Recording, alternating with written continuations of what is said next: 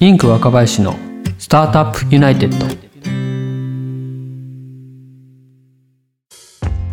INQ若林のスタートアップユナイテッド。この番組はシードスタートアップの資金調達を支援する INQの若林が起業に関わる人と人人と情報情報と情報をつないでいくチャンネルです。この番組は音声スタートアップイヤースタイルスタジオの制作でお送りします。イヤースタイルのアプリからもご視聴いただけますのでぜひ App Store からダウンロードしてみてください。さて今回は昨年末 MBO と名称変更で話題になりましたシード VC あのバカの萩谷さんへのインタビューをお送りします。あのバカはもともと KVP という名称のベンチャーキャピタルですけれども2020年12月に親会社であるクラブ株式会社とマネジメントバイアウト MBO を実施しましてこれに伴って社名も KVP からあのバカというですね最高に尖った名称に変更されました。萩谷さんとの収録は KVP 時代に行ったものなんですけれども諸事情によりまして名称変更後の配信となりましたので本編中は KVP と言っております。また萩谷さんのポジションもですねキャピタリストと言ってますけれども現在はあのバカのパートナーとなっておられます。ご了承ください。それでは本編をお楽しみください。どうぞ。今回はシード VC の KVP から萩谷さんにお越しいただきました。萩谷さんよろしくお願いします。よろしくお願いします。前回に引き続きですけれども今回はですね KVP の支援内容と今後の展望について伺いたいと思います、KVP さんの支援内容なんですけど、そもそも KVP は目指してる場所っていうか指標みたいなのってあるんですか？わかりやすい一つの指標として置いてるのは、我々が出資させていただいてから18ヶ月以内で次のファイナンスっていうのをしっかり始めることっていうところはあの一つ KPI にしてます。それが今だと、そこのステージ進んでる89%ぐらいあるので、そこら辺うまくできてるのかなって。89%すごいです。ある書籍によると、スタートアップが次のファイナンスステージにあるので、10%から20%って言われてるようなんですけど、うん。そこから89、約90%、すごい数字だなと思うんですが、うん。どんな支援をしてるんですか？基本2つあって、各キャピタリストがまあ日頃経営者の方と事業ディスカッションとか足りないところをこまめにやるっていうケアの部分と、あと仕組みの部分で HR の支援、PR の支援だったりとか、幅広くそういう次のステージの投資家さんとつなげるようなピッチイベント開いたりとか、まあそういう2つあります。やっぱり重要なのは、まず1つはやっぱ各キャピタリストが日頃投資させていただいてから、次目指すべき KPI をしっかり設定したりとか、この事業でまず肝となるポイントっていうところをしっかり定めて、次のステージまで何をしていくかっていうのをしっかりあの最初でこうディスカッションさせていただいて、投資先によって毎週だったり、各週だったり、月1だったりは違うんですけど、経営者の方とディスカッションしながら進めていって、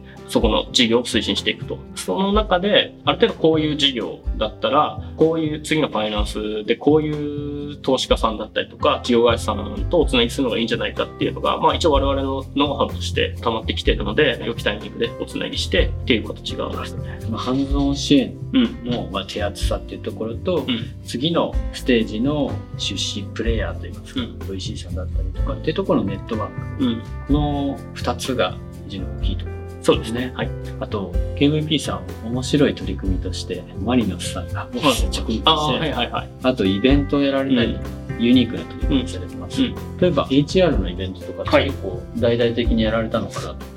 あれはどういう目的でやられたなかなかシードのスタートアップってお金がないんですよね。お金がなかなかないっていうところで採用をどんどんしていかなきゃいけないっていうところがあるので、まあ、そこは VC が投資した勢いのあるスタートアップっていうところでレバレッジをってあげて、我々の方で求職者の方募って興味あるところをマッチングさせていくっていうところで取り組んでいます。これから一応 HR の部署みたいなのも立ち上げていって、そこをがっつり仕組み化して支援する体制っていうのを作ってるところです。何か他にこれから取り組まれようとしてる施策とかあるんですか？今もやってはいるんですけど既存投資先への勉強会っていうのはすごくやっていてこれからもっと加速させていきたいなと思ってます、例えば SARS で C ドキからシリーズ A まで目標達成するべきにこうやるべきことっていうのはある程度事業は違うでも横軸必要なことって結構ノウハウとしてあるので、はい、まあ、そこら辺を今まで達成してきた投資先に先生じゃないですけど講師になってまあ、コミュニティ作ってそこでこうディスカッションする機会をどんどん作ったりとかそういうコミュニティをすごく意識してそのコミュニティを生かしながら既存投資先向けの勉強会とかどんどんどんどんやっていきたいなと。すね。そんな KVP さんですけど、今後の展望をお聞かせ願いましょう。シードのベンチャーキャピタルすごく責任あると思ってるんですよね。はい、そこでしっかり投資できるかできないかで、これから大きくなるスタートアップを潰してしまう可能性さえあるかなと思ってるので、はい、そういった中でできる限り数多くのシードのスタートアップを支援していきたいっていうふうに思ってます。で、高確率で次のステージにしっかりどんどん導いていきたいっていうふうに思ってるので、まだまだそこの支援体制っていう部分はやれることあるかなと思ってます。他の VC さんもいろんな HR の支援だったりとか、クロースの支援とかされてますけど、シードから次のシリーズ A、B っていうのはまた別かなと思ってるんですよね。で、シードからシリーズ A もあるし、シリーズ A から B、C ぐらいまでっていうのもあるし、その先のプレ IPO のところの支援で、多分それぞれのステージで専門的に多分違うと思うんですよね。はい、我々たちはそのシードから、まずはシード A、B ぐらいの立ち上げのところをしっかり仕組み化して支援していくっていうところをやりたいなと、まだ思ってます。萩谷さん個人として、キャピタリストとして、こんなキャピタリストになりたいなとか、キャピタリストとしてこういう社会実現したいなとか、うん、そういうところ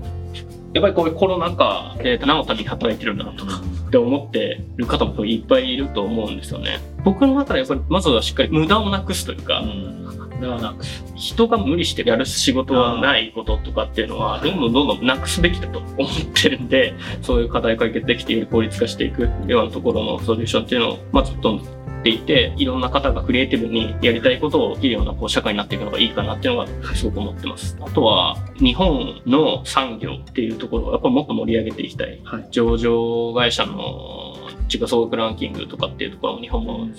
まあ、全然変わってないっていう課題とかってある中で、成長産業であるのはスタートアップだと思うんですよね。はい、そこをエクイティファイナンスっていうのはやっぱり必要だと思うんで、最初の初期でクイック立ち上げるためには、そういった中でそこを支援させていただいて、将来日本を代表するような企業っていうのを、どんどんどんどん立ち上げていきたいなっていうの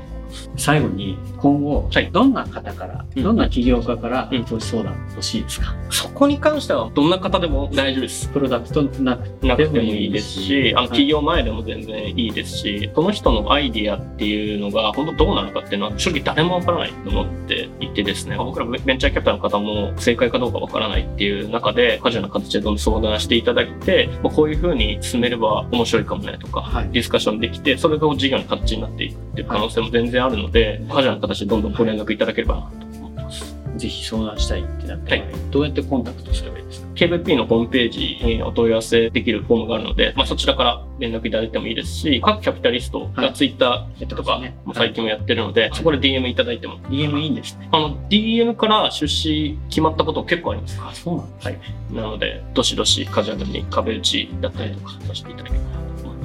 あの、アゲさんのツイッターの URL 置いときます。あ、ありがとうございます。お願いします。ぜひ皆さん DM してみてください。はい。全3回にわたりまして、シード VC の KVP から萩谷さんにお越しいただきましてお話を伺いました。萩谷さん、ありがとうございました。ありがとうございます。いかがだったでしょうか？シードスタートアップの資金調達を支援するインクの若林がお送りします。スタートアップユナイテッド。全3回にわたってシード VC あのバカの萩谷さんへのインタビューをお送りしました。萩谷さんありがとうございました。皆様も最後までご視聴いただきありがとうございます。本日はこの辺で。ではまた。